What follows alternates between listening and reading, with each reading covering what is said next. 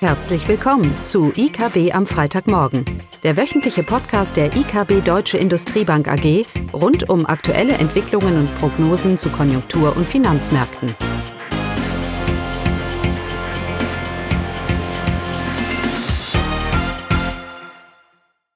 Willkommen zu IKB am Freitagmorgen mit Eugenie Wiebe und Klaus Bauknecht.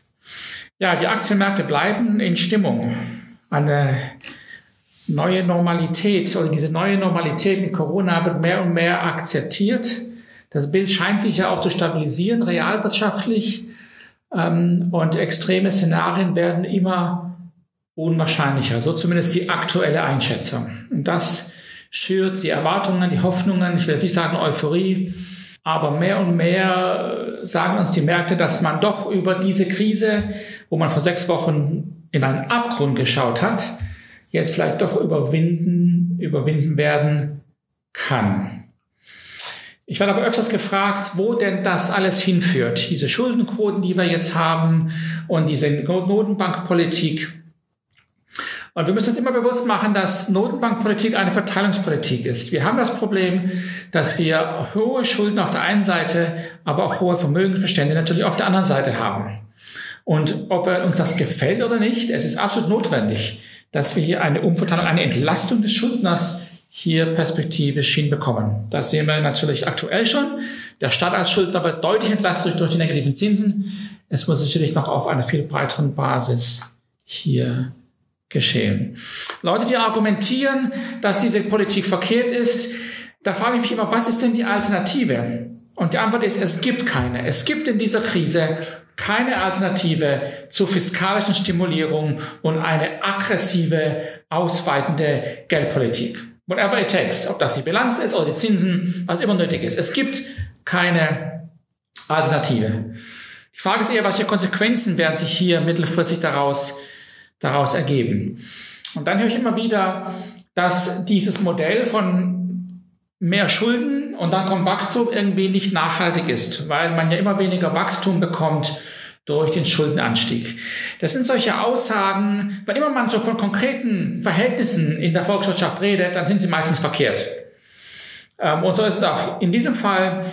Ähm, zum Beispiel nach der Finanzkrise in Europa sind die Schuldenquoten gesunken und die Wirtschaft ist Wirtschaftswachstum, wie wir alle wissen, hat deutlich, hat deutlich angezogen. Also diese Beziehung, dass das Wachstums, das Schuldenmodell an seine Grenzen kommt und damit auch das Wachstum und wie am Ende alles zusammenbricht, das äh, ist für mich nicht, nicht sinnvoll. Ähm, und auch das Argument, dass wir einen, auf einen, zu einer Rückkehr auf einen Goldstandard vielleicht kommen müssen. So, das ist dann immer so, dass das ist diese ultimative Antwort zu all dieser Geldmenge und Schuldenquoten. Hätten wir doch am, beim Goldstandard geblieben, wären wir geblieben, müssen wir ihn wieder einführen. Also, Entschuldigung, ich kenne kein Land auf der Welt, das den Goldstandard eingeführt hat und daraus einen positiven realwirtschaftlichen Wohlstand geschaffen hat. Es ging immer in die Hose. Aktuell haben wir jetzt zwei Rettungspakete oder Rettungsfonds, die hier in Europa diskutiert werden, nämlich Merkel-Macron, wobei das eigentlich kein Rettungsfonds ist, weil Rettungsfonds für mich heißt, hier fallen, hier sind Transferzahlungen, hier wird Geld in die Realwirtschaft gepumpt, das nicht mehr zurückkommt. Das ist der Gedanke von einer keynesianischen Stimulierungspolitik. Ähm, und das ist ja nicht der Fall bei diesem, bei diesem Vorschlag. Ähm, bei dem Vorschlag der EU mit den 57 Milliarden ist das schon eher der Fall, dass man Netto-Transferzahlungen machen wird. Und das ist aus meiner Sicht, aus einer keynesianischen Sicht auch der sinnvollere, um die europäische Wirtschaft hier zu stabilisieren und sie nach vorne nach vorne zu treiben. Die Grundsatzfrage ist natürlich, ob wir in Deutschland und in allen anderen Ländern bereit sind, diesen europäischen Schritt zu gehen. Ich lese in der Presse, dass die, der Süden profitiert von den Steuern des Nordens. Ja, so ist das in einer Gemeinschaft. Die einen bezahlen und die anderen profitieren, weil es nun mal notwendig ist im Moment. Ja? Und die Frage an uns ist hier in Europa, ob wir bereit sind, diesen nächsten Schritt zu gehen. Nach der Finanzkrise waren wir nur halb bereit, ihn zu gehen. Es gibt ja den Euro, den Euro noch, aber wir waren nur halb bereit, diesen Schritt zu gehen, denn die eigentlichen Probleme, eine einheitliche Schuldenpolitik und so weiter äh, sind wir ja nicht viel näher gekommen, sondern wir haben über Wachstum und über die EZB versucht, das Problem so vor uns herzuschieben. Und ähm, das wird uns diesmal nicht wieder gelingen, weil die Schuldenquoten jetzt einfach zu hoch sind. Die EZB hat heute ihre Schätzungen verkündet, dass die Schuldenquote in der Eurozone insgesamt auf über 100 Prozent ansteigen wird. Wir gehen davon aus, dass Italien auf über 150 Prozent ansteigen wird. Viele Länder sind nicht mehr schuldentragfähig, beziehungsweise haben auch gar nicht mehr die, Legitimation der Bevölkerung, hier eine Fiskalpolitik auf 60 Prozent Verschuldungsquote ausgerichtet äh, umzusetzen.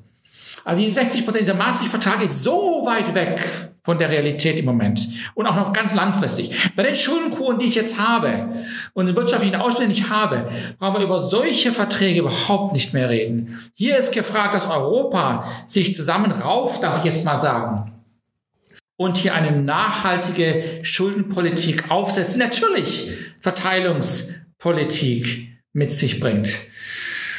Und nur wenn wir das tun, werden wir auch perspektivisch der EZB wieder den Raum geben, hier eine etwas neutralere Zinspolitik zu fahren. Sie kann ja gar nichts anderes im Moment fahren.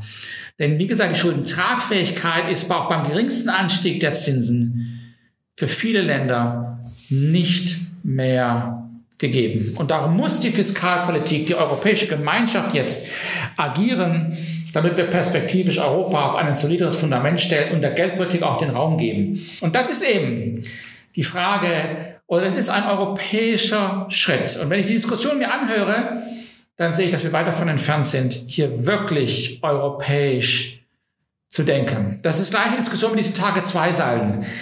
Äh, wem, äh, wer bekommt was und wem wird geschenkt am Ende und so weiter. Diese, diese Gedanke, als ob man, wenn man morgen abrechnet mit der Eurozone, dann äh, gibt's hier Leute, die, äh, die, die Bundesbank auf der einen Seite, die viel Geld verliert, oder der deutsche Steuerzahler, während die anderen profitieren. Diese, allein dieser Gedanke, ich mache mal eine Abrechnung, dass jetzt Schluss ist, äh, zeigt uns, dass wir in Europa überhaupt nicht europäisch und auch in Deutschland überhaupt nicht europäisch hier, hier denken. Okay, aber es ist jetzt mal, okay, da genug der Einleitung. Was gibt es denn so Neues an der Konjunkturfront? Genau, dann fangen wir an mit, äh, mit den richtigen Fakten, mit richtigen Daten. wir fangen mal mit Deutschland an. Am Montag wurde der IFO-Geschäftsklimaindex äh, für Mai veröffentlicht.